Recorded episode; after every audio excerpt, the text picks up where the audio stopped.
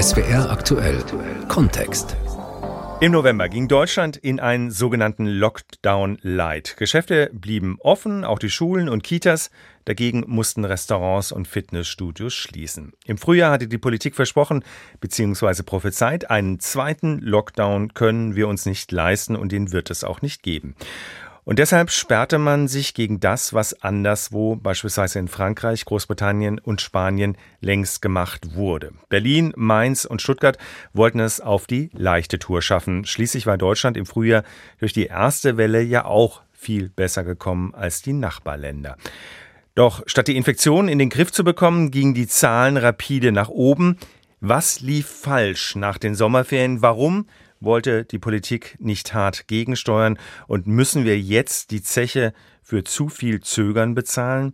Diese Fragen wollen wir jetzt klären in unserer Sendung Kontext mit unseren politischen Korrespondenten in Berlin, Mainz und Stuttgart, Uwe Lüb, Matthias Zahn und Edda Makeli. Vielleicht die erste Frage nach Berlin. Warum hat man im Oktober nicht gleich durchgegriffen? War da vielleicht auch die Angst vor den Demonstranten von Querdenken 711? Das mag eine Rolle gespielt haben, aber ich ähm, glaube, für Angela Merkel, die Bundeskanzlerin, gilt das definitiv nicht. Weil wenn wir uns erinnern, sie hat Ende September sehr eindringlich gewarnt, zuerst innerhalb ähm, von Unionsgremien, das sickerte sehr schnell nach draußen und dann hat sie es auch öffentlich wiederholt. Da hat sie gesagt, wenn wir so weitermachen und zu wenig tun, dann haben wir Weihnachten 19.200 Neuinfektionen täglich. Da gab es sehr viel Verwunderung und großes Erstaunen über diese Zahl, die sie als ähm, naturwissenschaftlich begabte Physikerin errechnet hat. Und wenn wir uns zurückerinnern, diese 19.200, die haben wir dann sehr viel früher überschritten, sehr viel vor Weihnachten schon. Und ähm, im Grunde genommen zeigt das in der Rückschau, dass Angela Merkel ganz offensichtlich dieses Gefahrenpotenzial des Virus und der weiteren Ausbreitung sehr früh erkannt hat. Und es waren die Länder, die immer wieder gebremst haben. Ähm, da gab es ja die Nordländer, die ähm, sagten, wir haben viel weniger Infektionen als woanders. Für Bayern mag ja das ein oder andere richtig sein, aber bei uns ähm, kann man jetzt jetzt nicht Schulen schließen oder ähm, Kontaktbeschränkungen auferlegen. Das können wir unseren Menschen nicht vermitteln bei diesen niedrigen ähm, Inzidenzen, die es damals noch gab. Mittlerweile sieht es ja eigentlich fast überall verheerend aus. Die Inzidenzen in Baden-Württemberg waren damals aber auch schon hoch. Frage an Edda Makeli. Hat Herr Kretschmann da gebremst? Hat er die Gefahr verkannt? Ich glaube, Kretschmann selbst hat äh, nicht gebremst. Er war ja in der Pandemiebekämpfung immer an der Seite der Kanzlerin und sah sich ja gemeinsam mit Söder und der Kanzlerin als so die Koalition der Umsichtigen. Diesen Begriff hatte ja Söder mal geprägt. Aber auch Kretschmann ist in einer Koalition gebunden und in äh, Baden-Württemberg waren es vor allem die CDU-Ministerinnen und Minister, die gebremst haben. Insofern waren Kretschmann da die Hände gebunden. Wenn es nur nach ihm gegangen wäre, hätte er viel früher, viel schneller reagiert. Aber hat es eben nicht getan. Deswegen ja, er ist dafür letztendlich auch in die Verantwortung zu nehmen, auch wenn es nicht er alleine war. In Mainz haben wir ja auch eine interessante Konstellation mit der Ampelkoalition. Da sitzt eine FDP drin, die in Mainz mitregiert, aber im Bund immer wieder die Corona-Politik der Bundesregierung kritisiert. Matthias Zahn, wie war die äh, Stoßrichtung in Mainz? Bremsen oder eher harter Lockdown? Das war eine Zwischenlösung, würde ich sagen. Äh, Sie haben recht, die FDP bremst hier, denn wir haben den Wirtschaftsminister und stellvertretenden Ministerpräsidenten Wissing von der FDP, der eben in seiner Rolle als Generalsekretär doch äh, auf Bundesebene immer gegen die äh, ja, Beschlüsse der Bundesregierung opponiert. Und man hatte hier aus der Staatskanzlei gehört, äh, gerade bei dem harten Lockdown nun im Dezember, wir müssen da mal sehen, was mit der FDP möglich ist. Also das war oder ist durchaus ein Thema. Allerdings ja, kommt es natürlich auf Malo Dreier an und äh, sie hatte eben weder diese ganz harte Linie verfolgt noch äh, ein Laissez-faire. Also sie war immer auf der Linie, wir brauchen vor allem einheitliche Regeln, die auch für ganz Deutschland funktionieren und die von den Leuten ja, akzeptiert werden. Und Lockdown Light ist natürlich ein Euphemismus. Es sind dann auch schon im November zahlreiche Geschäfte eben geschlossen worden und äh, die Fitnessstudios etc. Das heißt, auch da ist schon ganz viel an wirtschaftlichem Schaden angerichtet worden. Und das war natürlich äh, auch für eine Landesregierung Rheinland-Pfalz, die vor Wahlen steht, jetzt Mitte März nicht einfach, das äh, einfach so zu dekretieren. Und man hat ja dann gesehen, die Hilfen, die vom Bund unbürokratisch versprochen worden waren, die flossen ja erst nach Wochen. Also so eine Landesregierung kurz vor Landtagswahlen muss natürlich auch schauen, da keinen Flurschaden anzurichten. Und so erkläre ich mir das ja eher Vortasten von Malu Dreyer, die eben immer darauf bestanden hat oder wollte, dass eben bundesweit einheitliche Regeln kommen. Frau Dreier, wie Sie schon gesagt haben, will wiedergewählt werden im März, im Moment für die CDU. Aber das hatten wir ja eigentlich auch immer wieder vor den Landtagswahlen. Und am Ende drehte sich das Blatt dann in Richtung Dreier und SPD. In welcher Weise hat Frau Dreier da wirklich Angst gehabt, dass sie, ja, wie Sie sagen, einen Flurschaden anrichten könnte? Naja, es ist halt äh, etwas, was mich sehr an äh, Zeit vor fünf Jahren erinnert. Wir haben ein Megathema, damals waren es die Flüchtlinge und wir haben eine Kanzlerin, die sich ganz stark positioniert. Damals für die Flüchtlingspolitik, für die menschenfreundliche und heute ist es eine Kanzlerin, die sich für einen strengen Corona-Kurs äh, positioniert. Und äh, Marlo Dreyer, denke ich, äh, hat jetzt die letzten Wochen Signale gesendet, dass sie schon eher auch Verständnis hat. Also sie hatte in ihrer Neujahrsansprache zum Beispiel gesagt, Leute, ich verstehe, dass ihr damit ein Problem habt, dass ihr Kritik habt, dass ihr von uns einen klaren Fahrplan wollt, aber den kann ich euch nicht liefern. Und sie hat jetzt zum Beispiel, als die Leute in den Schnee gefahren sind, als Hunderte äh, in den Ausflugsgebieten sich eng an eng plötzlich auf den Füßen standen, weil sie unbedingt raus wollten, weil sie von dieser Aufforderung der Landesregierung zu Hause zu bleiben eben nichts halten. Die Leute wollen raus aus dieser heimischen Tristesse, sie wollen in den Schnee.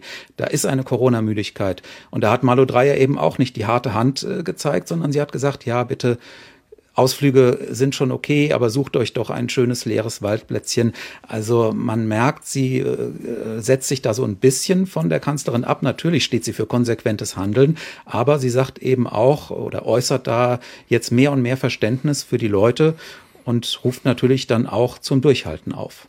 Was zahlt sich da aus am Ende? Wir hatten das ja schon im Sommer erlebt mit dem nordrhein-westfälischen Ministerpräsidenten Laschet, der ja auch immer vorne dabei war, wenn es um Lockerungen ging und andere, die gewarnt haben, nein, so schnell dürfen wir das nicht machen. Vor allem immer die Wissenschaft, äh, allen voran die Leopoldina. Was zahlt sich am Ende aus?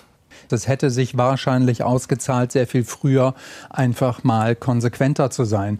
Und ich habe das mit ähm, großem Interesse gerade gehört, was der Kollege Matthias Zahn über Frau Dreier und ja auch ihre Zweifel und ihre ähm, zum Teil sicher gebotene Zurückhaltung in Bezug auf strengere Maßnahmen betrifft, gesagt hat. Ähm, ich habe das von Berlin immer so empfunden, dass die Länderverantwortlichen auch in einem ziemlichen Dilemma sind, vor allem wenn es um Schulen und Kindertagesstätten geht. Das ist natürlich auch ähm, seitens der Bundespolitiker immer gesagt worden, dass das ganz oben steht in der Prioritätenliste, Schulen und Kindertagesstätten offen zu halten, möglichst lange.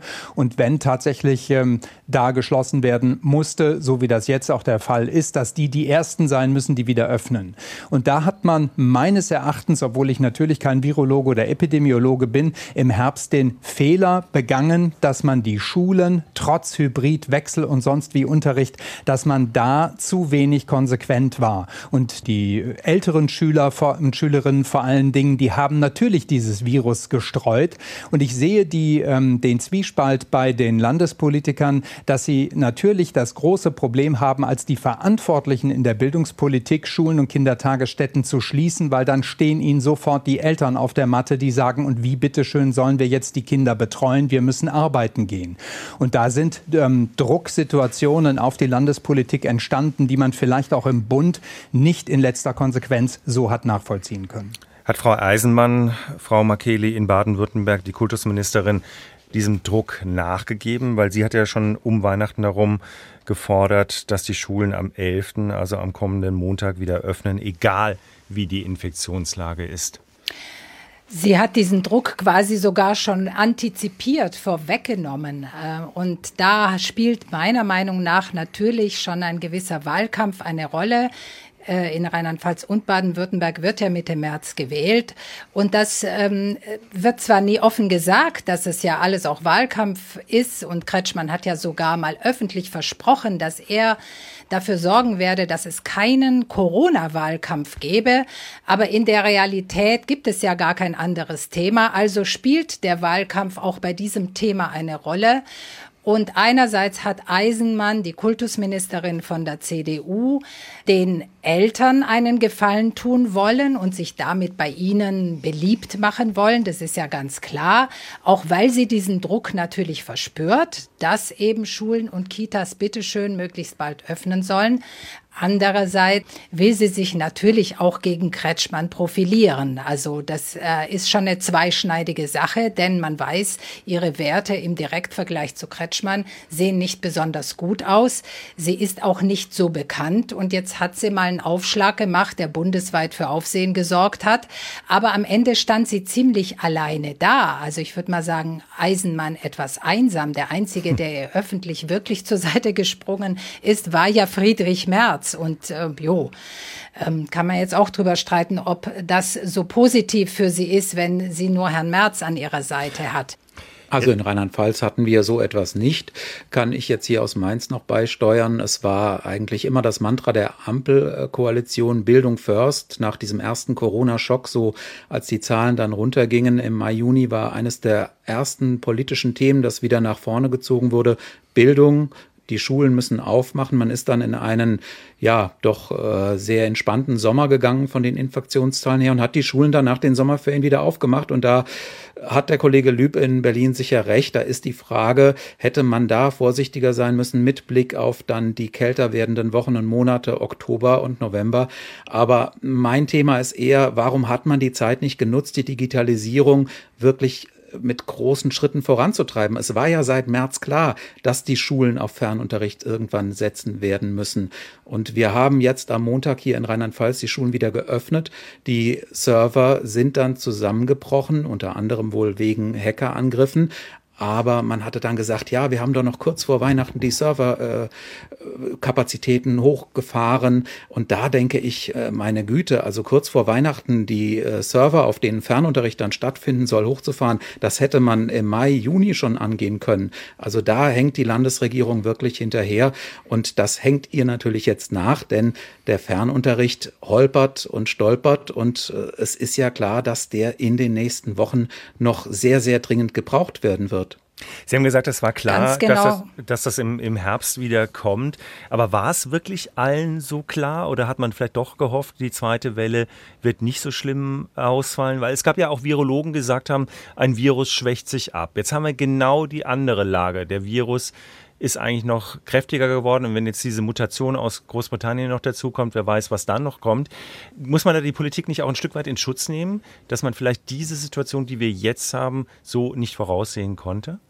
Politiker sind natürlich keine Propheten aber man hätte durchaus erahnen können, dass auch uns in Deutschland die zweite Welle ähm, ja im wahrsten Sinne des Wortes kalt erwischt. Ähm, und das hätte man erahnen können, weil wir in anderen Ländern in Europa gesehen haben, wie stark dort die zweite Welle zugeschlagen hat. In Spanien, in Frankreich. Und das war im Spätsommer erkennbar. Und da sind politische Fehler gemacht worden. Ähm, kleines Beispiel an der Stelle nur, dass man sich Gedanken gemacht hat, darüber, wie gehen wir um mit Reiserückkehrern aus möglichen tatsächlich oder tatsächlichen Risikogebieten im Spätsommer zum Ende der Ferien. Ähm, da hat man sich Gedanken darüber gemacht zum Ende der Ferien. Und das hätte man eigentlich am Anfang der Ferien im Juni schon unter Hochdruck betreiben müssen, dass man eine Strategie entwirft, wie gehen wir um mit Reiserückkehrern, wenn denn überhaupt tatsächlich diese Reisen nun stattfinden müssen. Absolut d'accord hier aus Rheinland-Pfalz. Äh, sicherlich die Reiserückkehrer, aber auch die Pflegeheime. Die Pflegeheime ganz vorne weg. Es war seit März klar,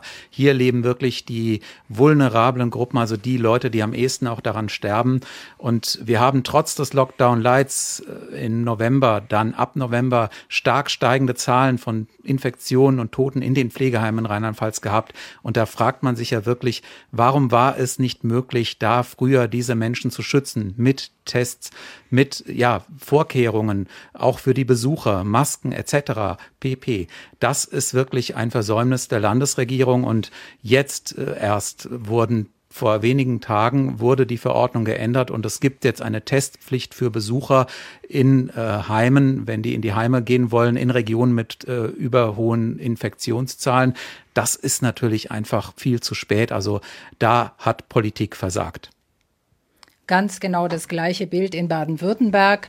Also auch da, da stand ja auch äh, der Sozialminister von Baden-Württemberg, Manfred Lucher von den Grünen, stark in der Kritik steht es immer noch, weil ähm, diese Schnelltests in den Heimen den Heimen quasi überlassen wurden. Also das Sozialministerium hat zwar so eine Reserve gekauft mit Schnelltests, falls die Heime das nicht alleine hinkriegen, aber sie haben es nicht alleine hinbekommen.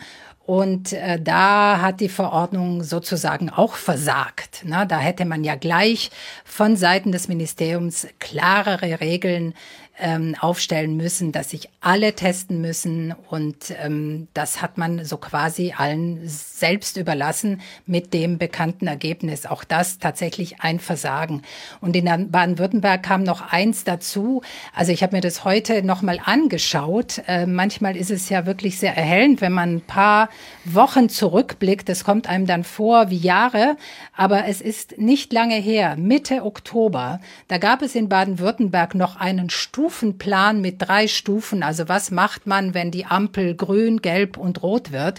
Und die rote Ampel ähm, entstand schon bei einer Inzidenz von durchschnittlich 35. Ja, wir sind jetzt in Baden-Württemberg bei 120 nach dem harten Lockdown wohlgemerkt.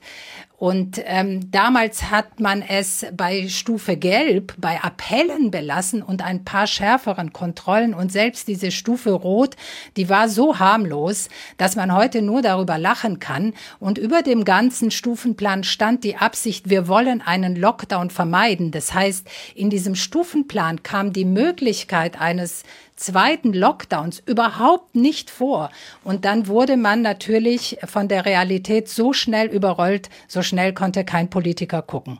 So, jetzt sind einige Fehler gemacht worden in Rheinland-Pfalz, was die Masken angeht, äh, in den Alten- und Pflegeheimen. Heute ist die Impfung angelaufen in Rheinland-Pfalz. Äh, da gibt es wahrscheinlich die ähnlichen Probleme wie in Baden-Württemberg bei der Terminvergabe oder man kommt dahin und äh, das Vakzin ist aus. Wem wird das jetzt am Ende im März schaden? Wird Frau Dreyer abgelöst? Wird Herr Kretschmann abgelöst? In Rheinland-Pfalz ist das natürlich eine große Blackbox. Äh, wenn uns Corona etwas gelehrt hat im vergangenen Jahr, ja dann, dass es immer für eine Überraschung gut ist.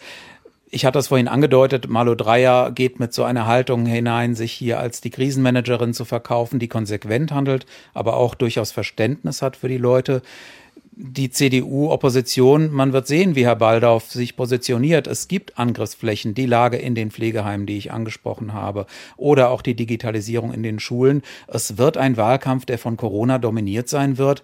Und Ende offen. Also äh, es ist einfach im Moment nicht absehbar, wie sich das entwickelt. Die Zahlen, ob sie jetzt nach unten gehen, ob sie dann wieder nach oben gehen. Also alles das wird hineinspielen und dann wird man sehen, es sind jetzt noch gut zwei Monate und ja, wir sind sehr gespannt, wie sich dieser Wahlkampf entwickelt.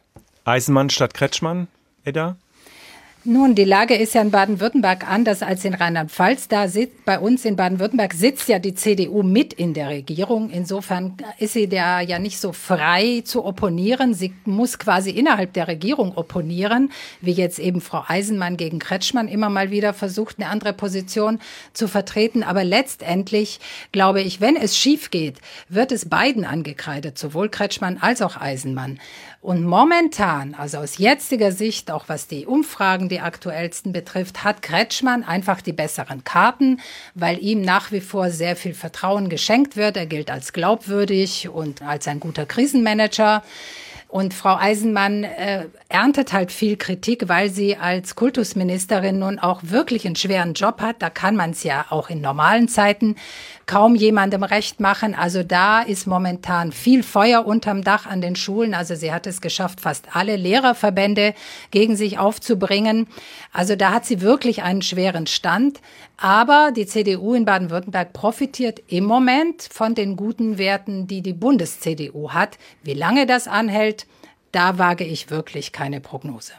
Was hat die Politik falsch gemacht in der Pandemiebekämpfung? Das war unser Kontext. Wir haben gesprochen mit unseren politischen Korrespondenten Uwe Lüb in Berlin, Matthias Zahn in Mainz und Edda Makeli in Stuttgart. Vielen Dank.